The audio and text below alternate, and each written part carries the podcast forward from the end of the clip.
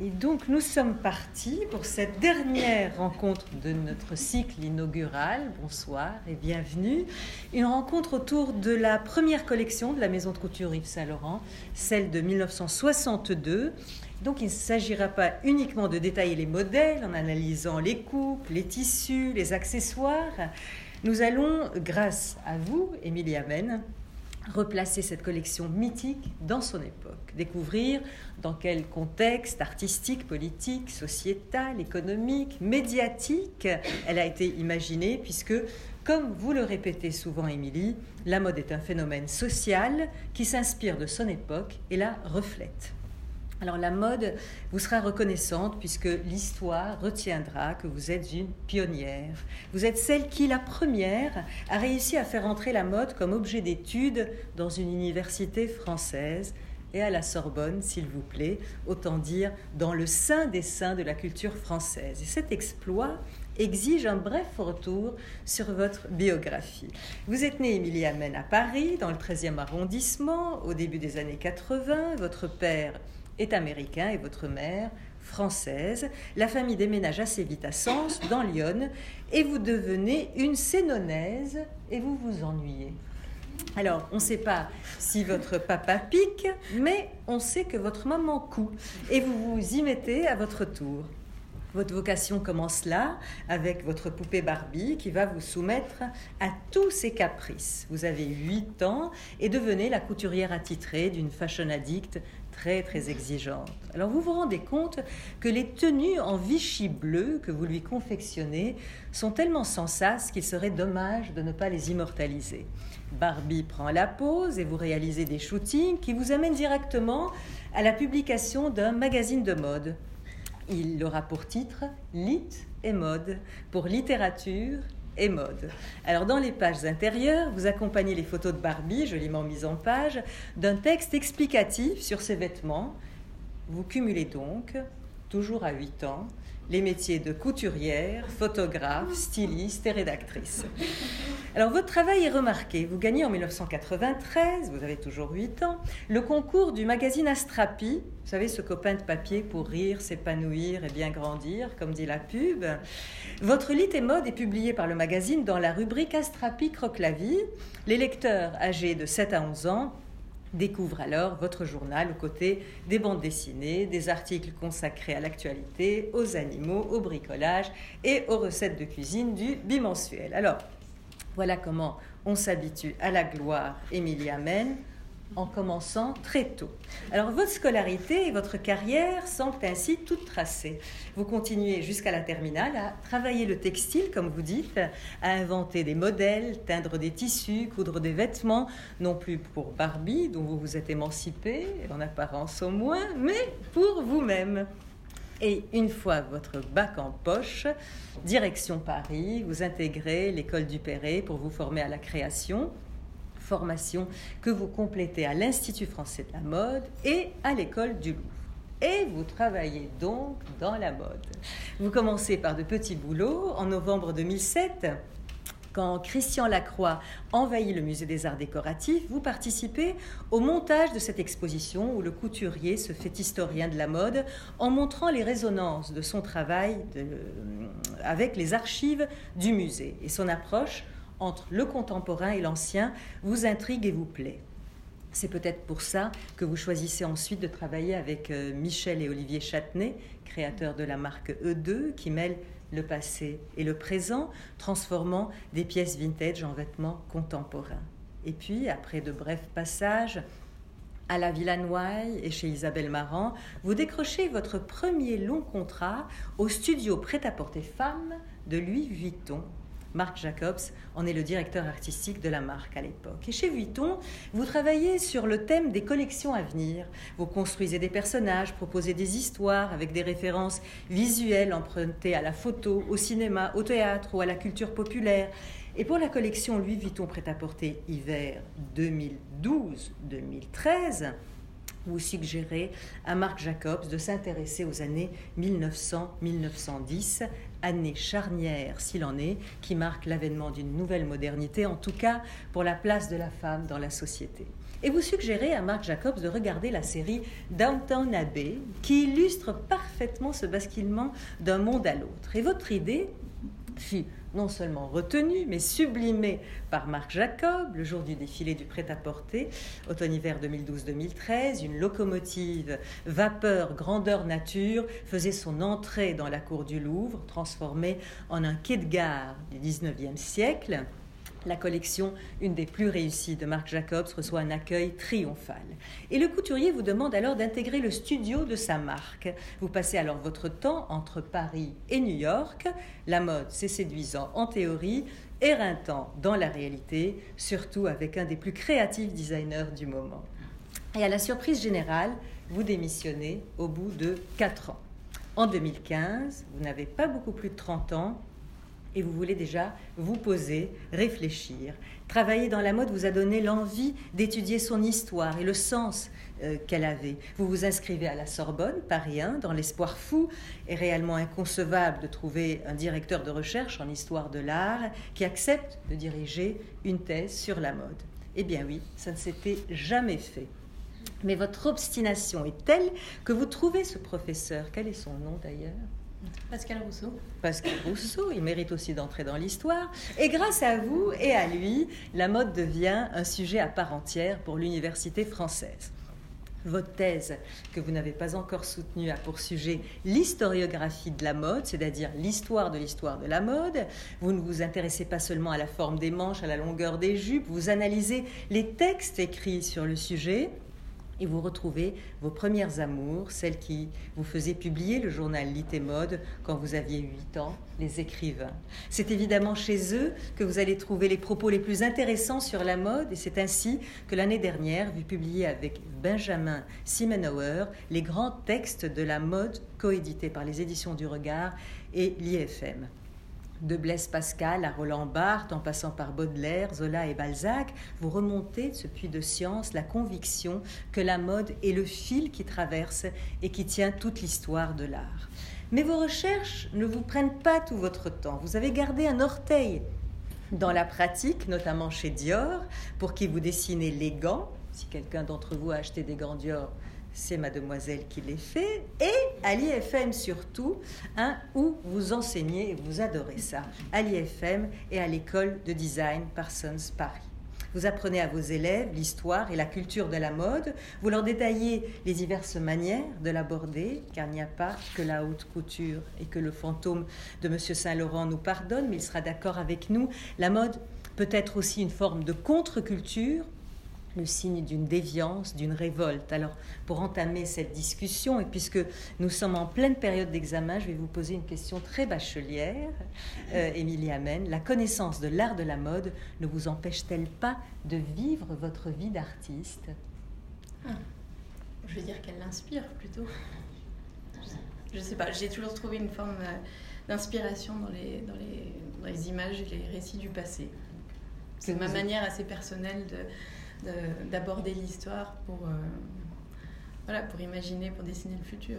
C'est un peu poétique de dire ça. Ben, c'est très bien d'ailleurs. Nous allons donc entrer dans le vif du sujet et parler de la mode en 1962, puisque c'est en janvier 1962, le 29 pour être précis, qu'Yves Saint-Laurent présente la première collection qui porte son nom. Alors, est-ce que pour Yves Saint-Laurent, cette date, c'est plus le début de l'entreprise Yves Saint-Laurent ou bien le début du créateur C'est une très bonne question. Euh, c'est le début d'une entreprise, euh, mais c'est un créateur qui a déjà, euh, sinon un peu de bouteille, du moins quand même de l'expérience et surtout un nom.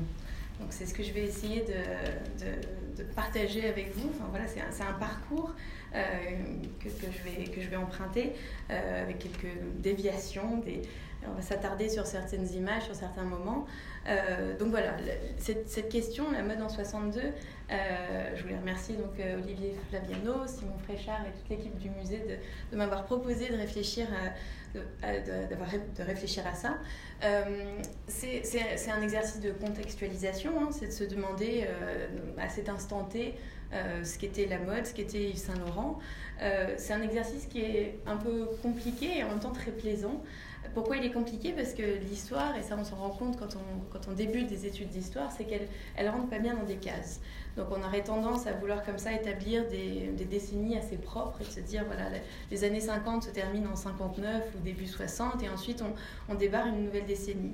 Et bien l'histoire, euh, voilà, n'est pas sage et les événements sont souvent un peu brouillons, ils, ils surgissent là où on les attend pas, il y a un événement qui arrive trop tôt, trop tard. Donc voilà, s'intéresser à l'année 62, est-ce que c'est considérer le début des années 60 ou est-ce que c'est considérer la fin des années 50 Est-ce que c'est une période d'entre-deux? Donc voilà, c'est toutes les questions que je me suis un peu posées. Euh, j'ai quelques pistes, quelques hypothèses, mais je vais plutôt les, les tester auprès de vous. J'ai en aucun cas une, une réponse euh, franche. Je vais plutôt partager avec vous voilà, ça, mon sentiment euh, envers, envers cette période, envers, envers ces quelques semaines qui entourent le, début vraiment de, de l'aventure Yves Saint-Laurent sous son nom. Donc vraiment l'entreprise Yves Saint-Laurent. Bah, comme Monique l'a assez bien expliqué, je pense que j'ai dû la, voilà, bassiner un peu avec ça. C'est vrai que pour moi, la mode, c'est un phénomène assez pluriel, complexe.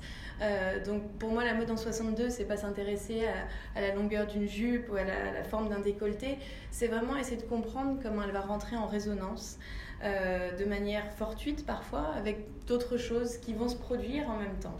Euh, donc c'est pas se forcer à avoir des, des parallèles formels, se dire euh, telle maison qui a été construite ici ressemble à tel chapeau de tel couturier. C'est vraiment se demander s'il n'y a pas un air du temps, euh, quelque chose qui, la formule baudelairienne est assez belle, c'est la mode et la morale euh, d'un certain temps.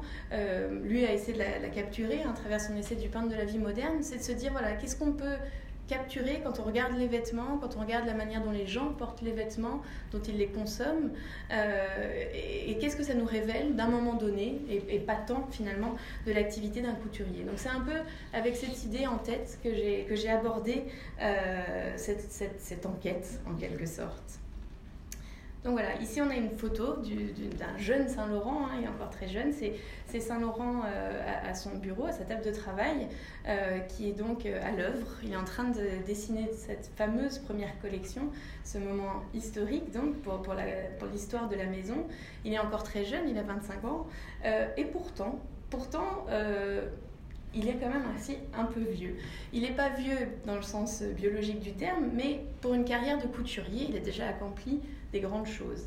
Alors là, je vous présente quelques images de ce que la presse a, saisi de lui euh, dans les jours qui précèdent. Il a réservé quelques exclusivités à, la presse principalement anglo-saxonne, euh, américaine. On a ici Life et le Women's Wear. Euh, pour cette presse anglo-saxonne, mais tout aussi bien pour la presse française, c'est qui Yves Saint-Laurent ben, C'est quelqu'un qu'on connaît très bien. C'est quelqu'un qui a sauvé la haute couture française euh, au moment du décès donc de Monsieur Christian Dior, chez qui euh, Saint-Laurent a fait ses classes. Euh, il a commencé là aussi extrêmement jeune. Donc voilà, ces deux titres, le comeback d'Yves Saint-Laurent, c'est quelque chose qui est assez étonnant. On pourrait, je ne sais pas à quel âge on est plus légitime pour faire un comeback, mais un comeback à 25 ans dans une carrière professionnelle, c'est assez, c'est assez saisissant. Donc voilà, Saint-Laurent, c'est quelqu'un que, que le grand public connaît, qui est apprécié, qui est voire même adulé, euh, que la profession connaît bien que les acheteurs connaissent également, avec qui ils ont déjà eu des, échanges nombreux. Donc voilà, c'est pas n'importe qui. Euh, en parcourant les, archives euh, du musée, dont, beaucoup sont euh, visibles en ligne sur un site internet que je dois dire est, très, très riche et, formidable à, explorer, je suis tombée sur cet ouvrage que j'ai trouvé assez saisissant, enfin, cette image. Euh, donc c'est peut-être un livre que vous connaissez, Christian Dior et moi par Christian Dior. C'est l'un des nombreux, j'ai envie de dire, récits autobiographiques euh, de Christian Dior. Christian Dior, c'est quelqu'un qui avait bien compris ce qu'était le métier de couturier. Euh, et c'était un peu un déchirement pour lui, parce que vous avez peut-être entendu, lu ou vu certains des documentaires qui lui sont consacrés. C'est quelqu'un qui était quand même assez en retenue, qui était assez, assez timide finalement. C'était pas une personne qui voulait forcément se mettre sur le devant de la scène mais en même temps, son métier de couturier le, forçait à, jouer ce rôle. Donc voilà, Christian Dior et moi, c'est un peu ce dédoublement entre une personnalité privée, peut-être un peu reclus, qui aime bien rester voilà, dans l'intimité, et cette euh, nécessaire euh, construction d'un personnage public. Excellent livre de Morin, parce qu'on n'a pas énormément de, couturiers qui ont écrit Absolument, exactement. Effectivement, sur leur expérience. Avec un recul comme ça sur euh, qu'est-ce que ça veut dire être couturier. Donc c'est vraiment une lecture je vous recommande pour, euh, pour vos mois d'été.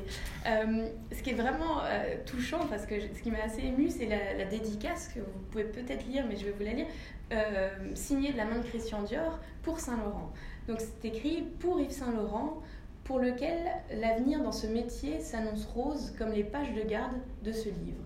Avec toute mon affection, Tian Dior. C'était euh, l'un des noms que, Christian Dior, justement en plus dans notre personnage intime, utilisait pour, pour signer.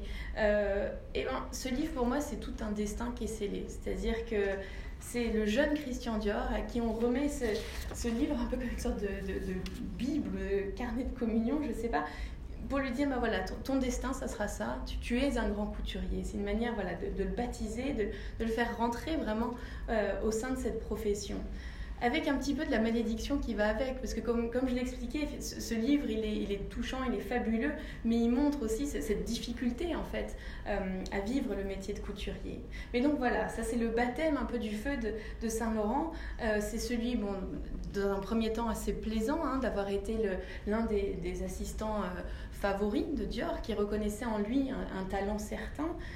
Et, ensuite celui d'avoir été vraiment catapulté au décès euh, de, Christian Dior, qui, survient donc de manière totalement inattendue en 57, Saint-Laurent va devoir reprendre, ou en tout cas assurer l'intégralité des dessins de la collection. Donc il ne va pas tout coudre lui-même, mais voilà, il va avoir cette responsabilité créative extrêmement forte. Donc pour revenir un peu à cet intitulé, La mode en 62, Finalement, est-ce que la mode en 62 d'Yves Saint Laurent, c'est une mode qu'il va réinventer fin 61 au début 62 ou est-ce que c'est pas déjà quelque chose qui était en germe et qu'il a pu euh, éprouver, essayer, tester dès les années 57-58 Et voilà, c'était l'une de mes premières hypothèses, c'est de, de, montrer que finalement il y a une continuité, que ce n'est pas une révolution totale. Quand il commence en 62, il a déjà des choses derrière lui, il a déjà un certain bagage. Alors, ce bagage, c'est quoi? Ou en tout cas, ses convictions, cette vision de la mode, qu'est-ce que c'est? Eh bien, c'est lui, là, euh, entouré de, de cette cabine de mannequins de chez Dior. Ce qu'on perçoit un petit peu, ce qu'on perçoit encore mieux ici, euh, cette couverture de Paris Match, qui là encore hein, montre la manière dont Saint-Laurent est un peu un, chouchou pour le, pour le, grand public. C'est pas du tout quelqu'un qui est connu de seulement quelques clientes extrêmement fortunées. Paris Match est, est diffusé, acheté et lu avec avidité bien au-delà des cercles mondains parisiens. Donc Saint-Laurent, c'est le, jeune sauveur de la haute couture française au décès de, de, de, Monsieur Dior. Et il va introduire une ligne que vous pouvez voir un peu portée ici par les mannequins, euh, Victoire et Christine, ça va être cette ligne trapèze. Euh, ça se voit peut-être davantage sur le, sur le manteau rouge. C'est une ligne qui est donc en, forme de trapèze et qui va impulser tout un, un, un courant d'air, j'ai envie de dire. Ça va déjà transformer, faire trembler légèrement euh, une haute couture qui était jusqu'alors euh, voilà, pleinement dominée par cette fameuse ligne, le, new look que, que Dior avait euh, introduit dès 47. Alors, cette ligne trapèze, qu'est-ce que c'est? Bah, C'est la robe que vous pouvez discerner ici encore dans des parutions américaines. On a Life Magazine qui a beaucoup photographié Saint-Laurent tout, tout, au long de sa, carrière professionnelle, ou le Vogue américain les, Américains étaient très avides, très, des, grands connaisseurs de la couture française. C'était les premiers acheteurs pendant très longtemps. Euh, donc ils, voilà, ils scrutaient euh, avec une grande curiosité, avec un vrai intérêt commercial, euh, tout, ce qui, tout ce qui était créé à Paris. Ils avaient besoin de ce message. C'est pour ça aussi qu'ils étaient aussi célébrés et aussi adorés, les couturiers français. C'est vraiment eux qui donnaient le là pour toute une industrie derrière les grands magasins, etc., vendre et parfois copier de manière tout à fait légale les, modèles parisiens. Donc cette ligne trapèze, ben c'est la, très emblématique robe qu'on voit ici en lainage gris, c'est tout à fait ça. Ça va être une robe que certains journalistes vont appeler le, baby look. Baby look parce que voilà, on dirait une robe de jeune fille. Euh, c'est ce, que, dit la légende d'ailleurs ici, avec ce col Claudine, euh, toute innocente. Mais qu'est-ce que ça a de très nouveau? Bah, Ça va apporter une, idée de jeunesse parce que avec cette robe, on habille plus forcément une femme d'un âge moyen, on n'habite plus forcément euh, la, la, cliente Dior uniquement, on va s'adresser à une autre population, entre guillemets, à autre, euh, un autre âge. Euh, tout simplement, ça va être cette fameuse jeunesse. Cette fameuse jeunesse qui est un produit de voilà de l'après-guerre, du baby-boom, qui va se manifester de plus en plus et qui se manifeste déjà tout au long des années 50. Alors, j'ai trouvé ces deux images ici, le parallèle entre les deux, assez, assez parlant. Euh, vous reconnaissez sans doute l'actrice Jean Seberg qui, joue dans À bout de souffle cette même année-là. Donc elle porte d'une part euh, une robe dessinée par Saint Laurent euh, pour la maison Dior. Et vous retrouvez, euh, donc on est en, 1960 pour, les deux clichés, vous retrouvez Jean Seberg dans son fameux rôle à bout de souffle avec son t-shirt. elle vend sur les Champs-Élysées, si je me souviens bien, le International Herald Tribune. Crie comme ça, euh, voilà, International Herald Tribune. Et elle a ce petit t-shirt avec les, manches roulées, un, pantalon noir euh, coupé un peu court, un peu corsaire. Et voilà, je trouve que le, parallèle est saisissant entre entre une, figure de Jean Seberg qui incarne vraiment cette jeunesse incroyable, qui est quand même assez apprêtée hein, dans sa robe de Dior, et à côté euh, qui est, on, a envie de dire, plus relax ou casual, qui porte ces vêtements qui sont déjà un peu les, emblèmes de cette jeunesse. Il, se dégage quelque chose d'assez intrigant, je trouvais, de, ces images. Euh, donc Yves Saint-Laurent, quand il commence, 62, mais même les, années d'avant, c'est un jeune, bien sûr, mais en, en fait, son aura, son succès fait qu'on va avoir envie de le repositionner à l'intérieur d'une sorte de panthéon déjà existant, avec euh, tout, un, entourage assez, je pense, euh, euh, qui rend assez humble. Hein. le, journaliste ici du, Women's Wear Daily le compare à, le, place entre Balenciaga et Chanel, donc un peu deux des plus grands maîtres de la mode du XXe siècle. Donc c'est ça la réception qu'on a de Saint-Laurent, il est extrêmement jeune, mais tout de suite, on va le mettre avec ses pairs. Et ses pairs, c'est des créateurs et pas des moindres. Mais voilà, un très jeune qu'on va remettre dans un cercle euh, élitiste, certes, de grands maîtres. Ça aussi, je me disais, bon, il y a quelque chose d'un peu étrange. Qu'est-ce qu'il y a à voir derrière tout ça? Et euh, bon, en regardant un peu euh, une sorte d'état des lieux des productions culturelles de, de, cette fin des années 50, fin des années 60, je suis retombée sur un film que j'aime beaucoup, qui est Mon oncle de Jacques Tati, euh, que certains d'entre vous, j'espère, euh, connaissent. Euh, si vous vous rappelez assez bien de l'histoire, c'est donc le personnage de Monsieur Hulot qui, va, qui est donc un oncle et qui habite dans un petit village qui n'est pas forcément identifiable, hein, mais qui est, iconique, qui est ce, village français ancien, un peu, un peu désuet et, déglingué. Et à côté, sa, sa sœur et son beau-frère habitent dans cette villa extrêmement moderne.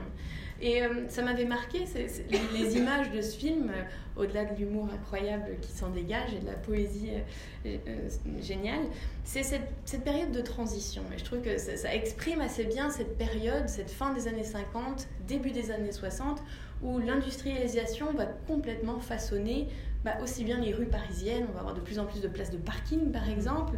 Donc c'est vraiment une transformation du quotidien, de, de, de, ce qu'on va, de, l'environnement dans lequel euh, vivent les Français euh, à cette époque-là. Mais bien sûr, voilà, en, arrière-plan, ça, ça, ça, ça, dit autre chose. Donc un pied dans chaque, un pied dans le passé, un pied déjà vers, dans le futur, vers ce progrès euh, qu'on nous promet comme, comme, voilà, comme un avenir radieux, meilleur, etc.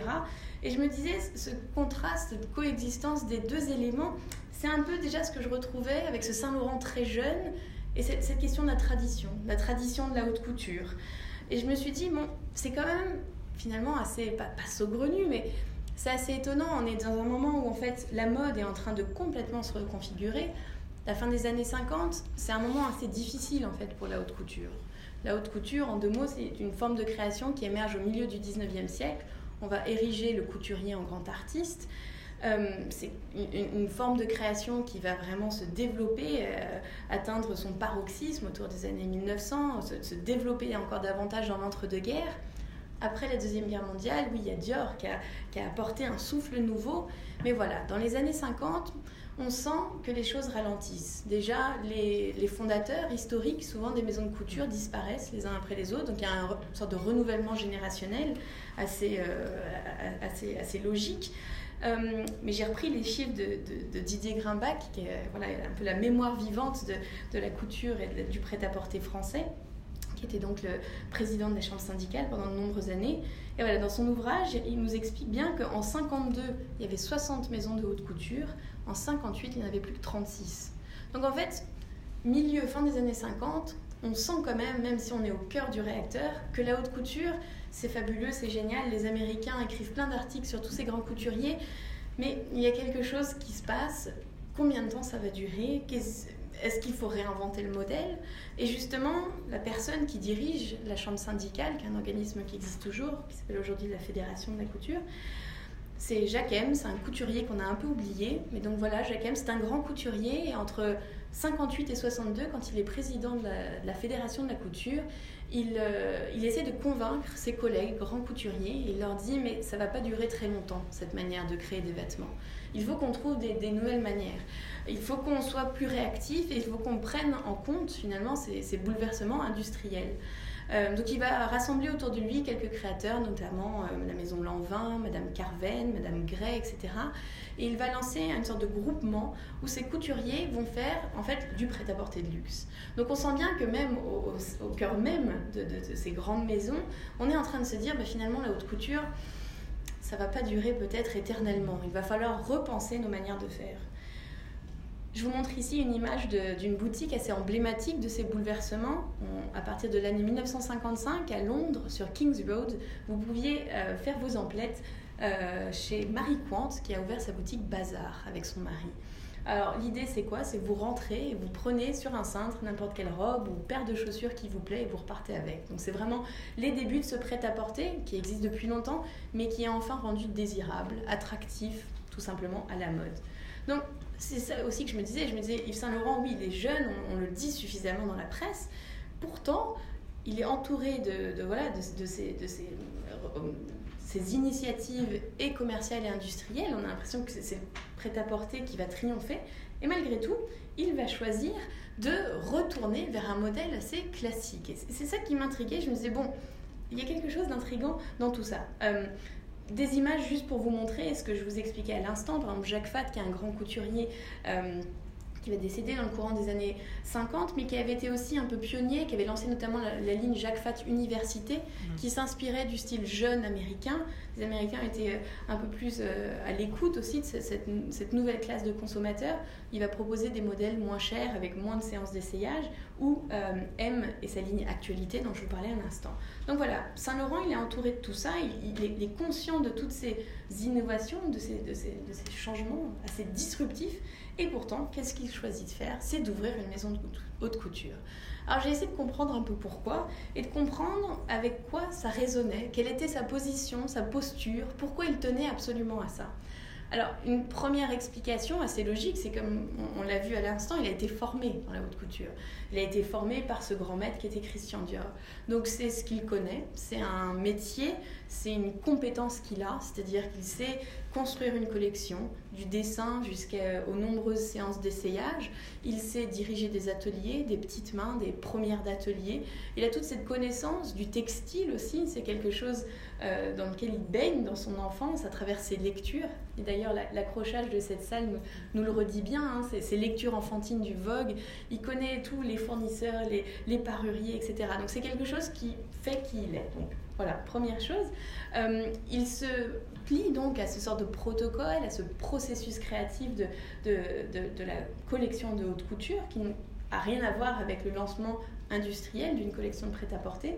Là, on le voit à nouveau en train de travailler euh, à sa première collection. On le voit dans une séance euh, d'essayage, de, mise au point d'une toile avec l'une de ses collaboratrices. Le document que j'ai mis à côté de la photo est, vraiment assez amusant. C'est le, une sorte de plan de table de la première collection, du premier défilé. Et bah, ça, ça nous dit aussi tout, ce, tout, cet attachement euh, à un certain protocole, à une certaine tradition. C'est vraiment un sorte de who's who de qui est puissant dans la presse euh, en janvier 62.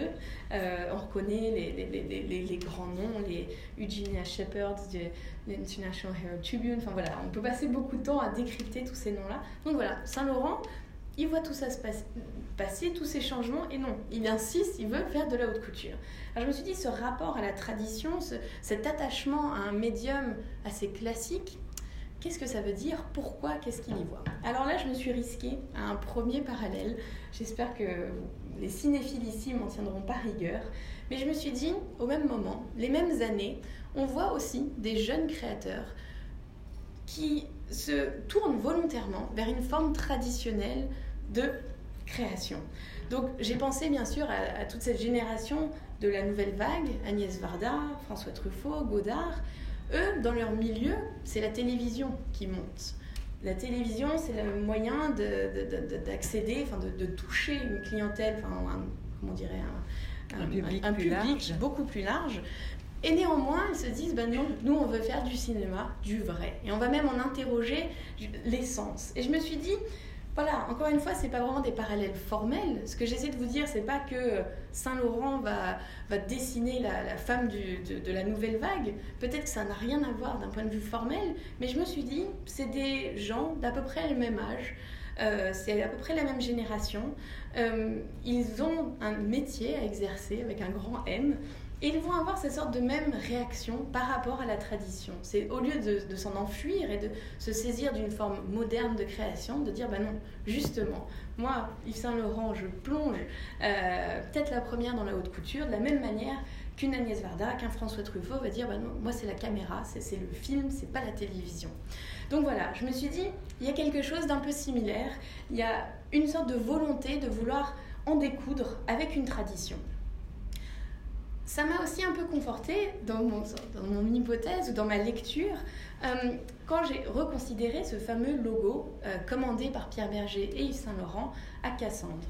Alors, Cassandre, en 61, 62, qui c'est? Cassandre, c'est pas un monsieur de la première jeunesse, c'est une sorte de grand héros euh, de l'entre-deux-guerres, c'est un affichiste, un typographe, un graphiste qui a connu sa période de gloire. Il a été récompensé par exemple à l'exposition des arts décoratifs de 1925. C'est quelqu'un qui a vraiment saisi toutes, toutes, les innovations graphiques, esthétiques des années 20-30, toute cette, toute cette période un peu art déco. Oui, les affiches publicitaires de, de, mm.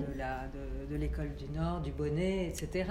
C'est ça. Euh, les années 30, c'était vraiment le nec plus ultra, et tout le monde mm. se l'arrachait. Exactement. Donc je me suis dit, là aussi c'est assez étonnant que au tout début des années 60, donc c'est pas tant la, génération juste avant qu'ils vont chercher, c'est celle encore avant. Donc c'est aussi ce même sorte de, ressort, ou cette même volonté d'aller voir peut-être aux, racines euh, d'une certaine tradition de la modernité.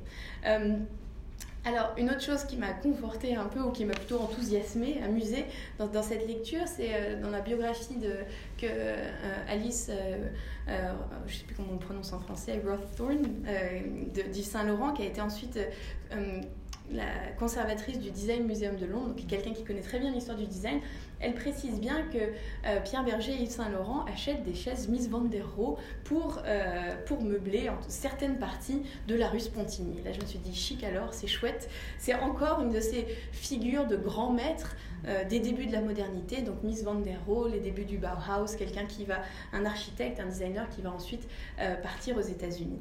Donc, je me dis, bon, il y, a une sorte de concordance, une coïncidence, c'est assez plaisant ça va un peu dans cette idée euh, ou dans cette, euh, dans cette intuition que j'avais. Hum, et après, j'ai revu récemment le, Mépris de Godard et je me suis dit, bon, oui, quand même, euh, la scène d'ouverture, à un moment, les, deux héros, donc vous reconnaissez peut-être Fritz Lang au milieu, donc pareil, une sorte de, héros comme ça, de la modernité cinématographique, aime le maudit, et ainsi de suite. Euh, au début du, film, il échange avec un héros et avec le producteur, et, il y a tout un discours sur le fait que peut-être que le cinéma, on est dans les tout début des années 60 également, en 63, le cinéma va peut-être plus exister très longtemps. Donc il y a aussi pareil cette sorte d'interrogation, ce rapport à une figure un peu d'autorité d'une grande période, d'une tradition du, cinéma, de, ce médium-là. Donc voilà, c'était un peu la première réflexion que je me suis euh, qui, s'est un peu imposée à moi quand j'ai essayé de recontextualiser ce qu'était Saint-Laurent, ce que ça voulait dire de faire de la haute couture, euh, de décider de refaire de la haute couture en 61. Alors là, je vais vous imposer une citation euh, qui, j'espère, est à peu près lisible, mais je, vais la lire également à haute voix. Je me suis risquée à une traduction personnelle. c'est un une citation extraite du catalogue d'exposition euh, publié euh, en 1983. Voilà, euh, au Metropolitan Museum à New York. Euh, vous le savez peut-être, c'est la première rétrospective euh, d'un couturier encore vivant. Donc c'était une, exposition qui a fait couler beaucoup d'encre et qui continue de beaucoup euh, inspirer les historiens et les personnes qui travaillent sur l'histoire de la mode. Donc c'est Diana Vreeland qui propose à Yves Saint Laurent d'exposer son travail au sein du, du musée new-yorkais. donc, avoir une rétrospective à un certain moment de sa carrière, ça, force voilà, à, se, à se poser la question de, de, sa trajectoire, de son évolution, de, ce qu'on a voulu dire. Ça force aussi à essayer de trouver une légitimité ou une pertinence, ou, en tout cas une succession logique dans les, différents événements de la vie. Et donc, les, textes que, que, Saint-Laurent écrit, ou en tout cas qu'il a raconté, je ne sais pas, qui est publié à, l'entrée de l'ouvrage, est assez éclairant, ou en tout cas éclairant pour comprendre ce que, en 83, Yves Saint-Laurent euh, percevait du début de sa carrière. Et donc j'ai trouvé ce petit paragraphe où il va décrire en fait, euh, donc non pas sa première collection, donc là aussi ça vient de lui, hein, c'est pas sa première collection sous son nom, mais il nous décrit sa dernière collection chez Dior. Alors, il dit donc, euh, je vous lis ma traduction approximative, donc sinon vous pouvez aussi lire l'anglais qui est plus juste.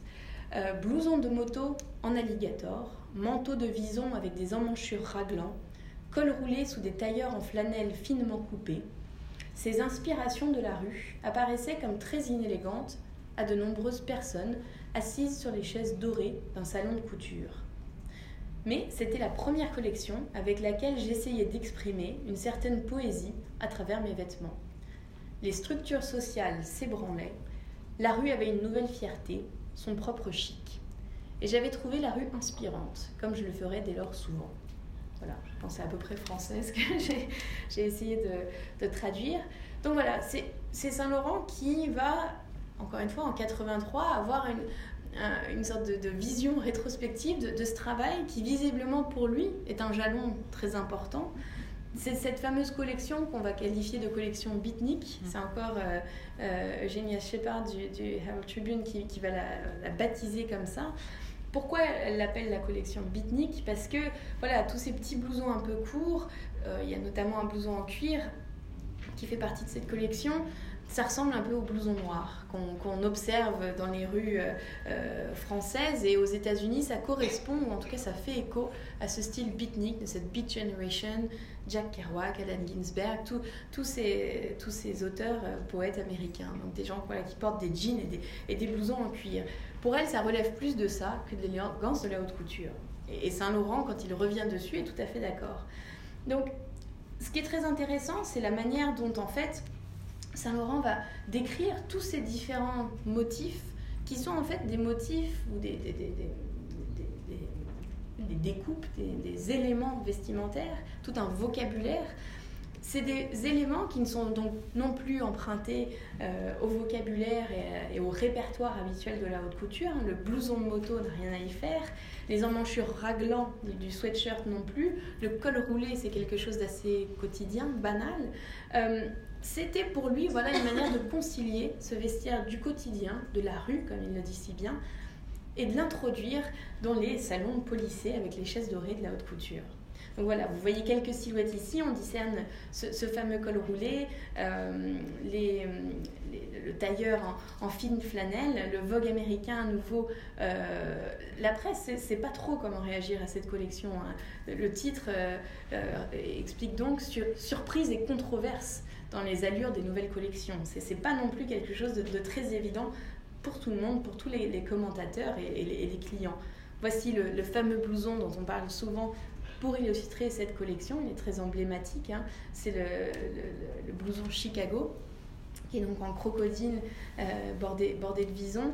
Euh, une sorte de premier blouson noir de la haute couture, ou en tout cas un premier blouson de cuir dans les salons polissés de la, haute couture. On est toujours chez Dior. Et voilà, ça, dérange, ça bouscule. Ça sera la dernière collection donc de, de, de Saint-Laurent chez Dior.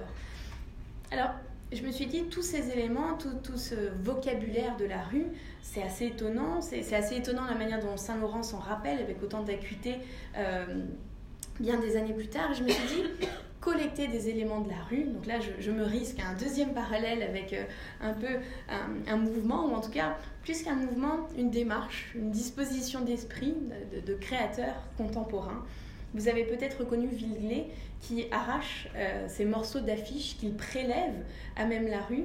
Villeglé va être rejoint, en tout cas va être rassemblé avec euh, des gens comme Raymond comme euh, Armand, comme Jean Tinguely, Niki de Saint-Phal, par le critique d'art français Pierre Restani. Et ça va fonder un nouveau mouvement contemporain des débuts de la maison Saint-Laurent qui s'appelle les Nouveaux Réalistes. Donc, sans me lancer dans, un, discours sur les nouveaux réalistes, qu'est-ce qu'il faut retenir des nouveaux réalistes?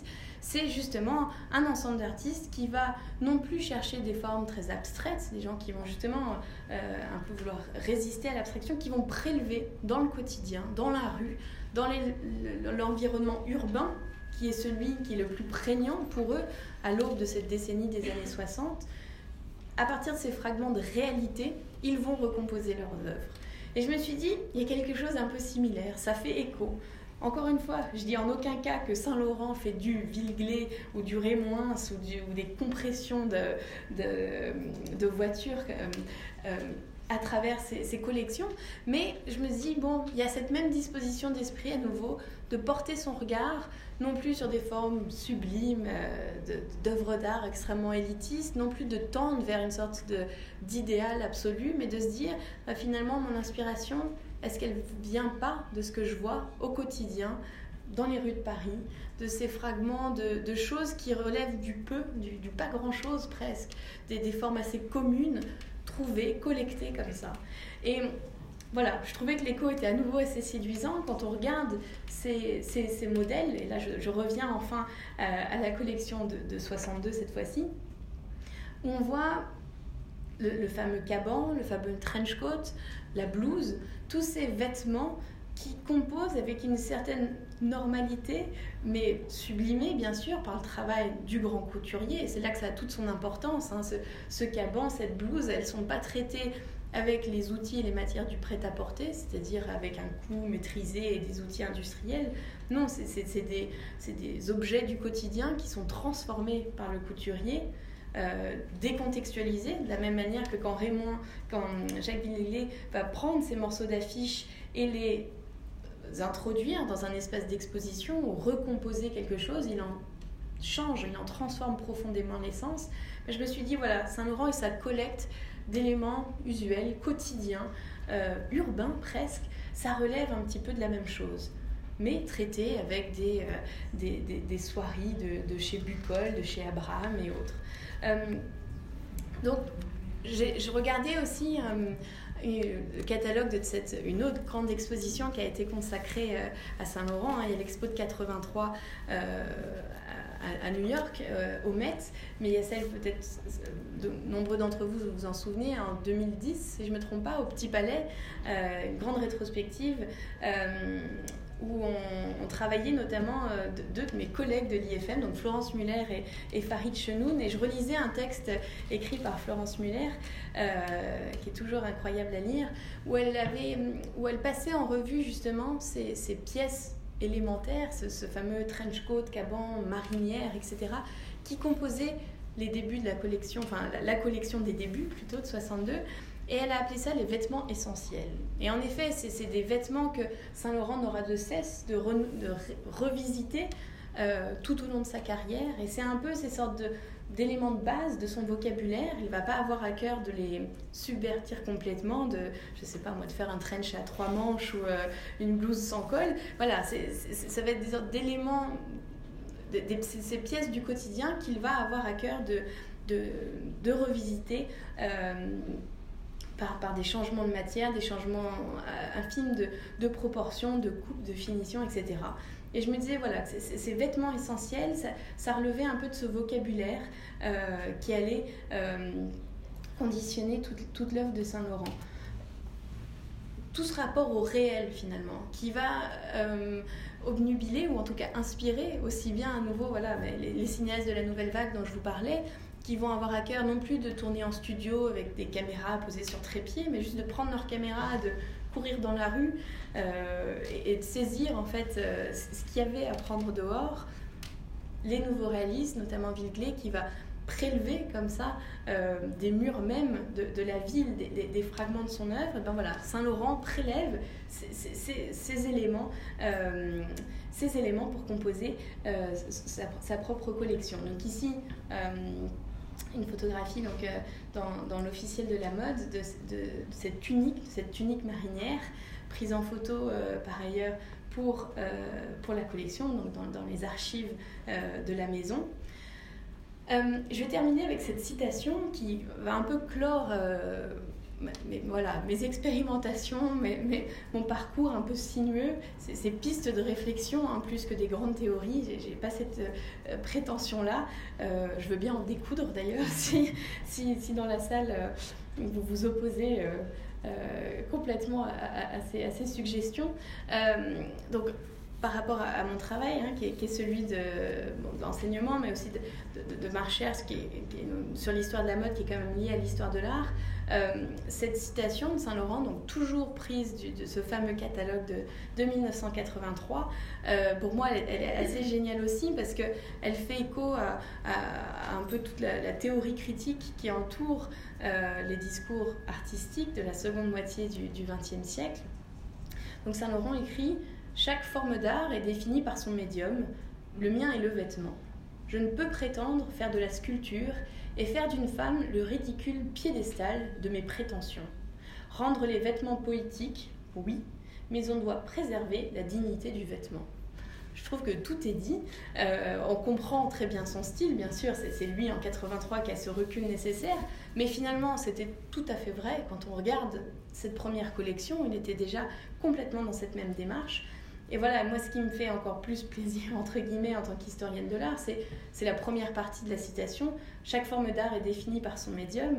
Euh, vous reconnaîtrez peut-être un clin d'œil à Clément, Greenberg, qui est un grand théoricien euh, qui va justement réfléchir à la spécificité des médiums dans l'art moderne. Et ce que je trouve qu'on voit se tricoter ou se tisser ici, c'est justement un certain rapport de Saint-Laurent à l'art de son temps. Alors c'est vrai qu'on a souvent euh, eu tendance à, avoir une lecture de Saint-Laurent et l'art à travers des pièces très emblématiques et qui frappent formellement. Euh, la robe Mondrian, euh, ou, plus tard dans sa carrière, quand il, va, quand il va faire des broderies avec les œuvres, les œuvres de Braque, par exemple. Mais je me suis dit que finalement, il y avait quelque chose à voir dans des pièces qui, par leur incroyable simplicité, relevait en fait d'une posture artistique qui était tout à fait euh, celle de son temps. Peut-être avec moins d'éclat, peut-être avec moins d'emphase, euh, avec pas le même impact visuel hein, que, la robe Mondrian, qui, est quand même assez marquante. Mais voilà, que ça disait quelque chose de cette fameuse période de transition, fin des années 50, début des années 60, où se remettaient en place des nouvelles formes de penser la création. Et en cela, je trouvais que Saint-Laurent était assez... Euh, assez pertinent, je dois dire, et, euh, et, tout à fait dans son temps.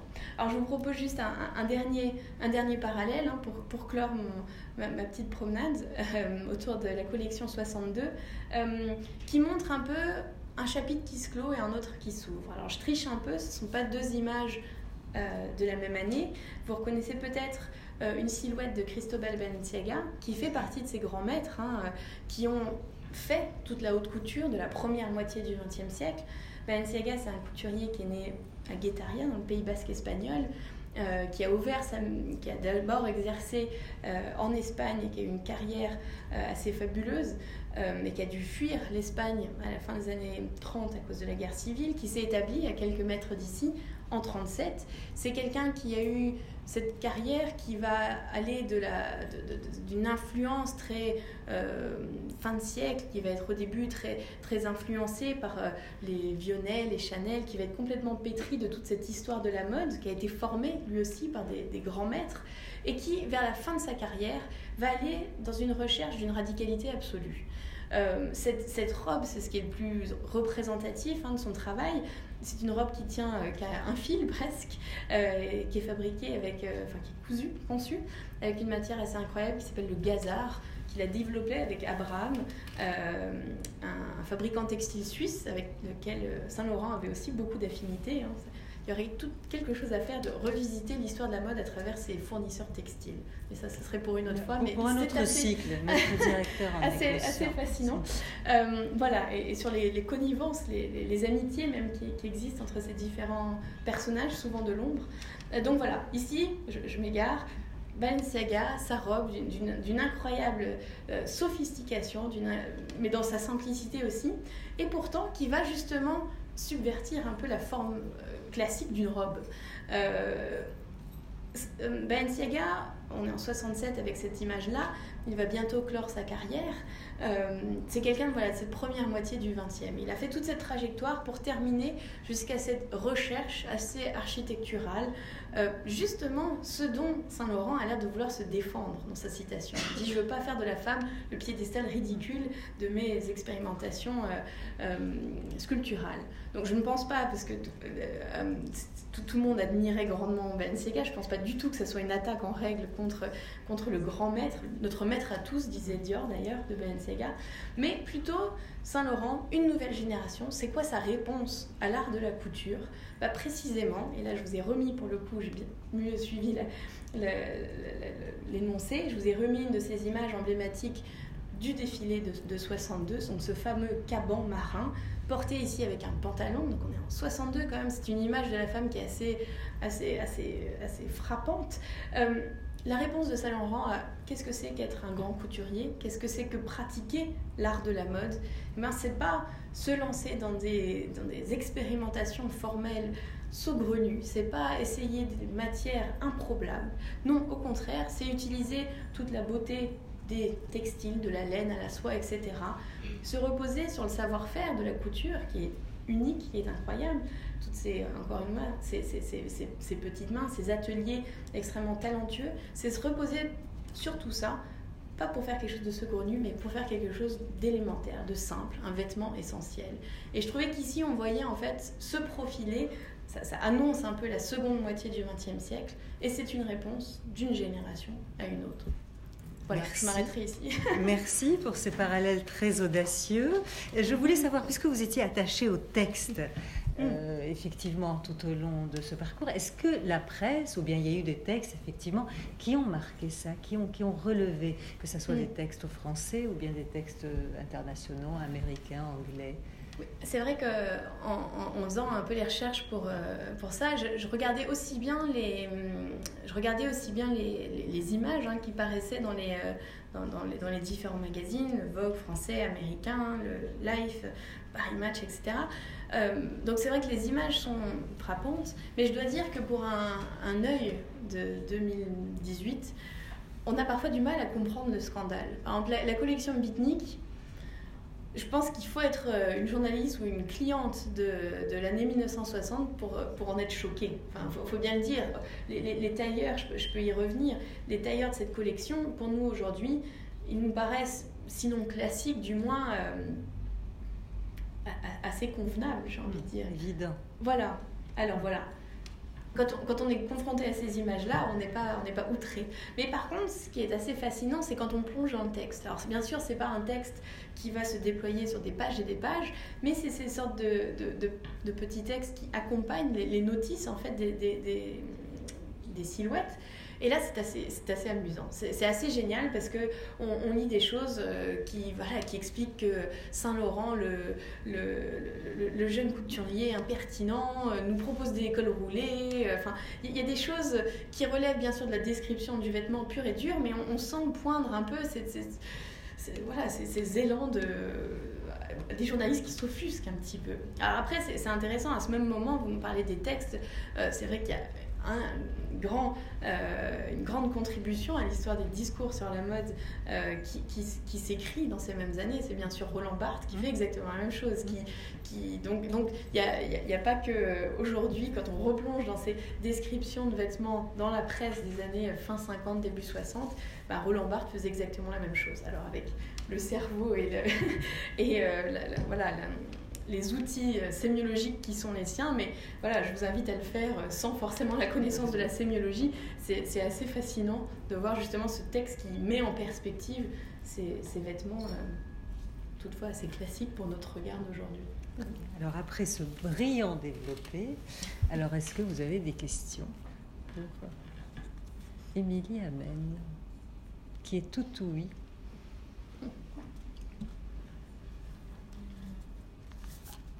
Allez-y. Je peux faire la question en anglais. Allez-y. Would you say that this kind of uh, behavior that Yves Saint Laurent did, like bringing street art into their design, is what their designers are doing now with the streetwear? Mm. You said that it's that there's a similarity on that? Tout le monde a compris, a entendu la question? Elle fait un parallèle entre ce que faisait Yves Saint Laurent et aujourd'hui les couturiers. Est-ce qu'il y a un parallèle à faire entre les deux? Euh, bah, Pourquoi pas? Pourquoi pas euh, avec la, à la différence près qu'aujourd'hui, peut-être que on arrive, je peux vous répondre en français. Euh, à la différence près qu'aujourd'hui, peut-être que le, choc qu'un observateur éprouve en découvrant un, survêtement de luxe sur un défilé euh, Prada ou autre, euh, ça n'a pas le même, écho, enfin le même éclat qu'en effet ces, journalistes et ces acheteurs qui, découvraient ça. Mais si, vous avez d'une certaine manière assez raison, dans le sens où ce sont des, pièces d'un vestiaire assez utilitaire, euh, conçues pour, le quotidien, qui sont traitées, et c'est ça qui était très intéressant avec Saint-Laurent aussi, avec des matières, des coupes, des finitions, pour le coup, qui appartiennent hier à la haute couture et aujourd'hui au, prêt-à-porter de luxe. Et en effet, il y a une certaine résonance, tout à fait.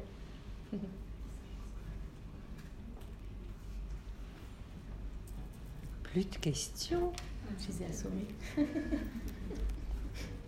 Devant cette brillante, mais vraiment, comment dire, prose, on va le dire comme ça. Je ne sais pas, vous voulez qu'on s'arrête là? Est-ce que vous êtes sûr que vous voulez plus d'autres questions? Allez-y. Allez-y. Euh, le caban de la fin Oui. Oui, tout à fait.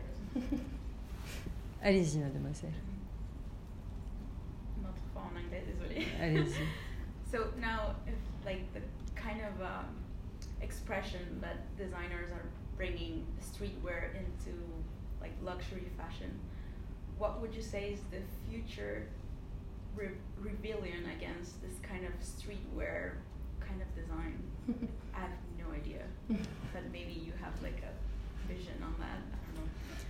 Alors, je ne sais pas si je me risquerai dans des, euh, dans des prévisions futures, mais, euh, mais c'est vrai que voilà, après la, la presse euh, et, le, commente assez bien. Et c'est vrai que l'une des conclusions de la dernière euh, Fashion Week Homme de Milan, c'était de se dire bah, peut-être cette page du sportswear citée avec autant de, de, manière assez littérale, peut-être que cette page est à tourner, qu'il faut revenir à de vrais vêtements. Et donc, euh, peut-être que là encore, si on regarde Saint-Laurent comme une sorte de, comme une sorte de, voilà, de figure pour nous éclairer, c'est vrai que la manière dont il avait d'intégrer ces formes euh, usuelles du quotidien, il, il, il, les transformait quand même, il, les sublimait et elles étaient traitées avec euh, voilà, cette technicité de la haute couture. Donc peut-être qu'aujourd'hui, voilà, mais je, ne me risquerai pas à des, euh, à des prévisions. Peut-être qu'après on pourrait tourner à la haute couture, euh, une forme de rébellion contre, contre la streetwear. Tout à fait. Ben, c'est ce qui me permet de, de, lire une toute dernière citation de Saint-Laurent que j'avais gardée sous le coude. Euh, et Saint-Laurent qui dit Pour moi, l'avant-garde, c'est le classicisme. Je trouve que c'est un bon mot de la fin. Euh, une manière de dire que finalement. Euh, voilà, au lieu de, de, de provoquer des, des, révolutions qui sont peut-être en apparence, qui sont peut-être très fortes, peut-être qu'on est beaucoup plus subversif en restant dans une certaine forme de, classicisme.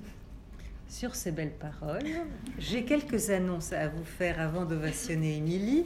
Donc que la boutique est ouverte, euh, si vous avez envie d'y faire un tour, que euh, pendant la fête du cinéma, qui a lieu du 29 juin au 8 juillet dans le studio d'Yves Saint-Laurent, ici même au musée, deux des costumes qu'il a réalisés pour Catherine Deneuve dans Belle de jour, donc un film de 67 de Buñuel, seront exposés si vous avez envie de les voir. Et puis, et puis, et puis, on vous annonce également, mais peut-être le savez-vous déjà, l'exposition de la rentrée euh, qui aura lieu le 2 octobre, Asie rêvée d'Yves Saint-Laurent, et elle durera jusqu'au 27 janvier avec son nouveau cycle de conférences. Alors, avant vos applaudissements, je tenais moi aussi à remercier notre directeur Olivier Flaviano, son équipe, notamment Simon, qui s'occupe de la communication, qui ont eu effectivement l'idée aujourd'hui de vous inviter. J'en étais très très heureuse. Et on se retrouve à la rentrée, si vous le voulez bien. J'espère que vous serez tout aussi nombreux. Merci beaucoup, Émilie. C'est parti.